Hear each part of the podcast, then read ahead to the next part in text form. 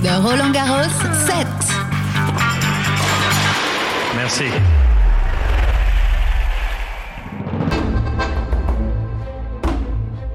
Ah, late September and early October in France. Summer dwindling and wilting into a trustingly chilly autumn. But what's the clay bridge that slides you between seasons? I'm Alexandra Lawton, and we're here at Roland Garros. The Roland Garros set. I'm Anett Kontaveit, and you're listening to the Roland Garros set. Roland Garros, day three, rainy but humid. Uh, so have a familiar sense of Garros played in May, almost. It feels like home. As the clay gets clunkier, so does elimination of players fighting and losing in matches that, thanks to the lights in the roof, have gone on for hours. The six hour marathon that eventually saw Giustino beat Moutet was a raw, eye watering repast, and it was ridiculous. Medvedev was downed by Fucsovics, and uh, Monfils lost to a resilient and curiously dressed Bublik. Ah, nights with lights Garros. Uh, anyway, Djoko on today, fighting again to sort of tip the odds and take the title. Hard to forget Djoko. He's on Lacoste billboards everywhere, looking swarthy and fashionable. And that really brings me to uh, my subject today fashion and tennis. Who are we wearing and why? But first, I'm off to interview an artist who's uh, painting a massive fresco uh, for Lacoste. Uh, with all the sponsored players on the outside of court eight. So, time to get in, step, and repeat. Greg Podevin, which is literally a, a little pot of wine in uh, in English. Uh, you're the artist who's putting graffiti a graffitied picture outside court eight. Hello.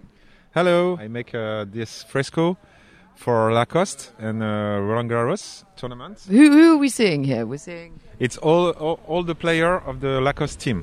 Yes, uh, the champions and uh, the legends, the future legends. It's a it's a match point between Novak Djokovic and René Lacoste. And René Lacoste, and all between is like a timeline. It, it is uh, yes, it's timeline. Uh, and it's a tennis ball with a le- like a sort of a kapow kind of uh, sketch with Lacoste. 45 players painted on this fresco. And uh, do you do any other t- uh, tournaments, or is it just uh, Garros? It's my first uh, tournament in tennis, but I'm uh, illustrator uh, specialized in sports. I draw for football, cycling, and uh, it's the first time in tennis. And is there a particular tennis style? Yes, style bec- because Lacoste is a brand. You're trying to draw the, the, the draw the elegance of Lacoste L'élégance, la performance. Voilà. and the performance of Lacoste. Well, it's uh, brightly coloured. It's almost uh, pop artish, would you say? Yes, yes. It's uh, it's, it's my my inspiration is in pop art. That's fantastic. And if you could uh, describe Roland Garros as a style, what would you say? glamour, but I think uh, Lacoste and Roland Garros are they they share the same uh, ye- message as like elegance, performance, and uh, sports. Greg, it's I, I sorry, I don't speak very well English. You're doing very well, honestly, and uh, and I really look forward to seeing the finished uh, the finished article. Thank you so much. Now I don't believe it. I'm a bit starstruck. Um, I'm standing in front of Anett Kontaveit. Hi, hi. Well, you're looking at this picture that's going to be done for Lacoste uh, on court eight. Are you in this picture? I see myself here. Yeah, it's, it's it looks super cool already, although I, I realize it's not done yet. What the other work of art is as well. I suppose people talk about your tennis and being such a uh, a young player. I mean, on day one you got knocked out. I did, yeah. It was a very tough match yesterday, and uh, my opponent Caroline did play play a really great match. So it was a it was a shame, but um, you know, it was a really nice match on to I mean to play on uh, Philippe Chatrier, and yeah, it's always nice to play on a centre court of a slam. I mean, but we're not. It's not the last we're seeing of you. That's for sure. So you, for an Estonian, you have a very, very good English accent. Uh, my coach is British, but um, I definitely picked the accent up way before he started coaching me. I, I had quite a lot of British uh, friends when I was uh, growing up and playing tournaments. It's um, it's Kim Sears' uh, father, isn't it? Uh, Andy Murray's uh, father-in-law, I suppose. Does that make you and Andy close? Nigel says, yeah. We've talked a few times, but you know, it's his family and everything. But um, you know, he's obviously on tour with his team, and I'm I'm on tour with Nigel. So you know, we're both doing our thing. Absolutely. And uh, you are wearing Lacoste. Obviously, is this your? It's it's a big sponsor. Oh, it's a sponsor of Roland Garros. Obviously. What do you think of the clothes here? I, I love the dress I was, if anyone happened to see my match yesterday, the dress I was wearing last night. And um, yeah, I mean, I love the brand in general. I wear, I wear their lifestyle clothes as well and on court stuff. And I, I think it's, it's such a great and stylish brand. I don't want to say this, but it, I feel like I have to. It's like you went down in style yesterday. you can say that. okay, so what's next for you then? Um, well, hopefully there's a tournament in um, Czech Republic in Ostrava. Um, I'll definitely plan to play that. Well, um, Anna, thank you so so much, and uh, it was a pleasure watching you on day one. Did you know? Hello, sir. Roland Garros day three. You enjoying it? I am enjoying it Why are you enjoying it? because it's great. That's a pretty concise answer. Thank you very much. Just, uh, I noticed you from afar. Who are you wearing? Uh, I'm dressed for the conditions, let's say. Conditions obviously very important in tennis. It's a movable feast. But who? What did you choose to wear? Anything fashionable? Uh, something waterproof was the main thing when I was looking into my wardrobe this morning. And Garros, what do you think the look is here from your experiences here? The look this year is definitely stay warm, stay dry. Uh, I don't think, compared to previous years, that fashion is utmost on people's mind when they go to their wardrobes in the morning. So it's more about uh, function than fashion, you'd say. Definitely about functionality this year, but that's not to say there aren't stylish people around. But I wanted to put some knowledge on you. Are you ready? I am ready, yeah. Did you know women's tennis clothes changed from tight corsets and full length dresses in 1887 because Lottie Dodd, a 15 year old player who went on to win Wimbledon that year, was allowed to play in less restrictive tennis garb? Womanly corsets were a massive no no for younger generations, and she wore a kind of school uniform like long skirt and uh, long sleeve shirts. And Susan Lenglen ran with the idea and was the centre of a huge scandal in 1999 when she wore a, a calf length skirt, short sleeves, and a wrap around her head. Not only did she win that year, Wimbledon, she started the headband fashion in tennis and coined the Lenglen Bandeau. And off the court, a look that defined the roaring 20s. Have you learned something today? I have. I'm going to teach you something too. I think it's pronounced Bondo, and I'm a, a keen lover of the headband myself. So my, uh, my French speaking is not that fashionable. Uh, for a French person, it's pretty poor. The Roland Garros set. So I have the great fortune of being on the plateau, sort of the live area where you've got your Guy Forgets and your uh, Roland Garros television, with none other than Daniela Hantuchova. A former Slovakian tennis player and a champ, and one of the uh, people that led the charge, I suppose, in terms of fashion. Hello. Hi there. So if you've got some titles, just reel them off for us. Titles. Uh, what do you mean? Oh, uh, well, Accolades, jewels, pearls of in your career. uh, in my career, I would say, uh, you know, the mixed doubles with uh, now my colleague Fabrice Santoro here in France uh, obviously was special. And, you know, all all the Grand Slam titles, um, you know, mean a lot to me. So, yeah, that's pretty much, especially from Paris, what I remember making finals here as well. Some great singles uh, results too. Yeah. Plus, you beat Martina Hingis once, didn't you? Oh, a couple of times.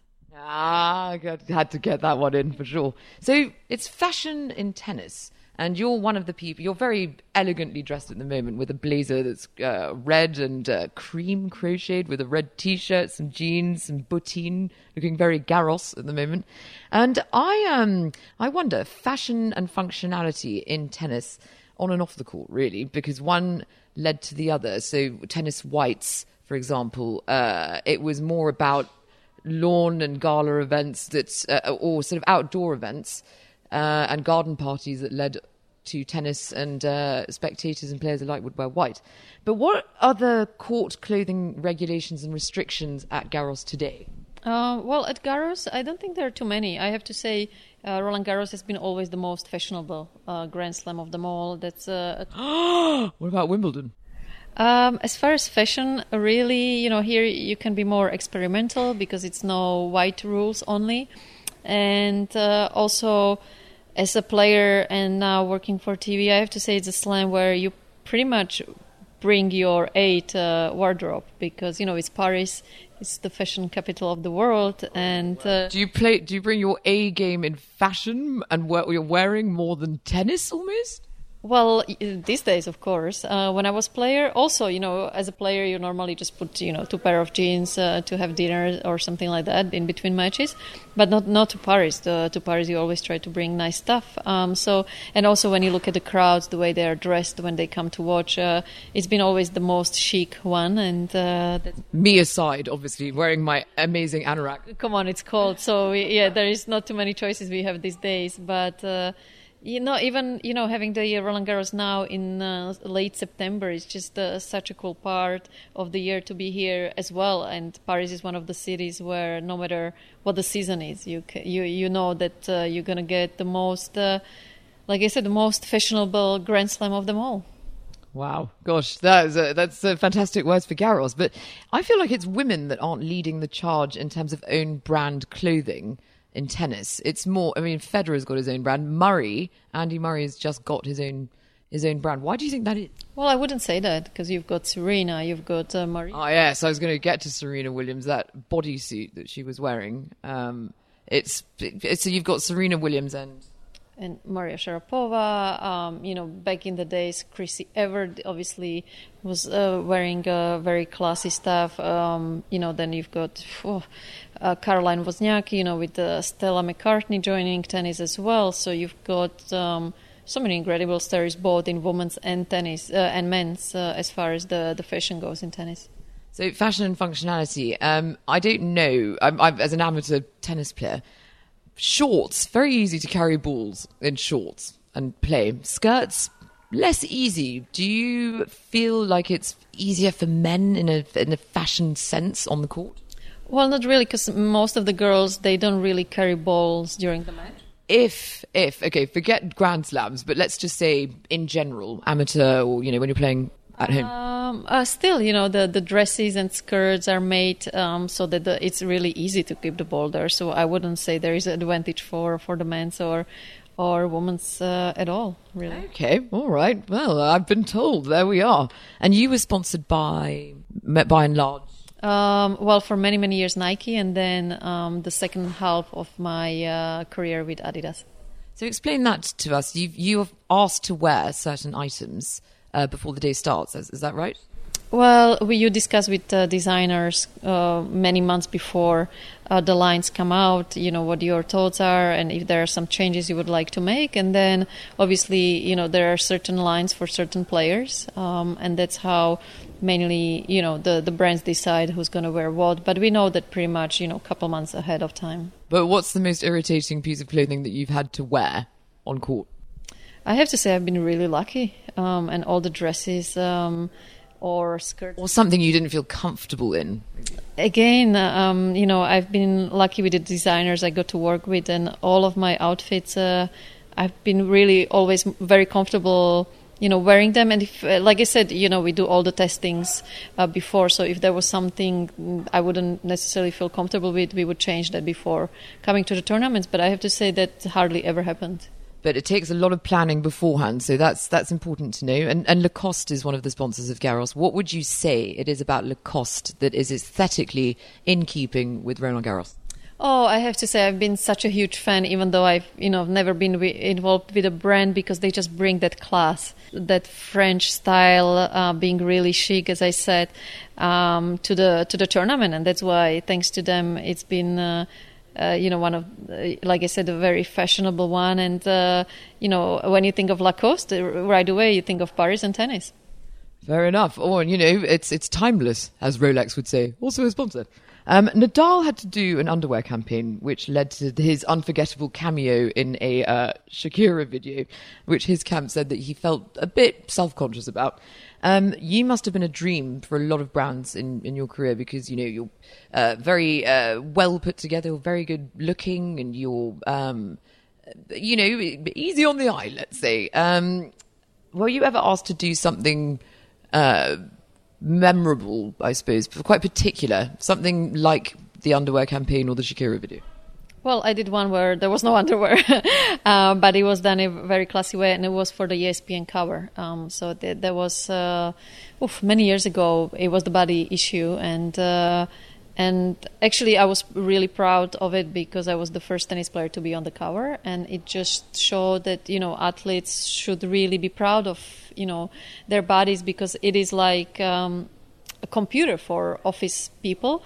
It, body is what we play tennis with, and you should be really uh, proud of it and really embrace it. Um, the other one that I got asked, and first I was a little bit uncomfortable with it because I was still young, was obviously the Sports Illustrated shoot, uh, which uh, obviously you can't turn down because it's such a privilege. So I would say those two shoots were kind of brave, but at the same time very satisfying because, um, you know, I got a lot of nice response for that, and it was just uh, also putting me outside of my comfort zone, and I'm, I'm, I'm just so glad I did it. It's important. So culture, tennis, fashion, functionality, it really goes hand in hand in, in the world of tennis today. Oh, definitely. But I think at the end of the day, it's so important, and the most fashionable piece you can own, uh, whether you're a tennis player or just a normal person, is what comes from within you and the energy you bring, uh, whatever you do, wherever you go, and that's more important than um, any clothes that you have on. I don't think we need to say anything more. Thank you so much for that, Daniela, and good luck for the rest of the tournament. Thanks so much. It was a pleasure. That's it from me on day three, donning a fabulously fashionable drowned rat look with hair that looks like it's nestling ferrets and other creatures. Uh, but join me for tomorrow, day four, on the Roland Garros set. If you have any comments or stories that you'd like to share with us, please do get in contact at hashtag Roland Garros on Twitter, go to Facebook, or use our official Roland Garros mobile app, or just get in contact directly with me. That's at Alexandra Lawton. Toodaloo. The Roland Garros set.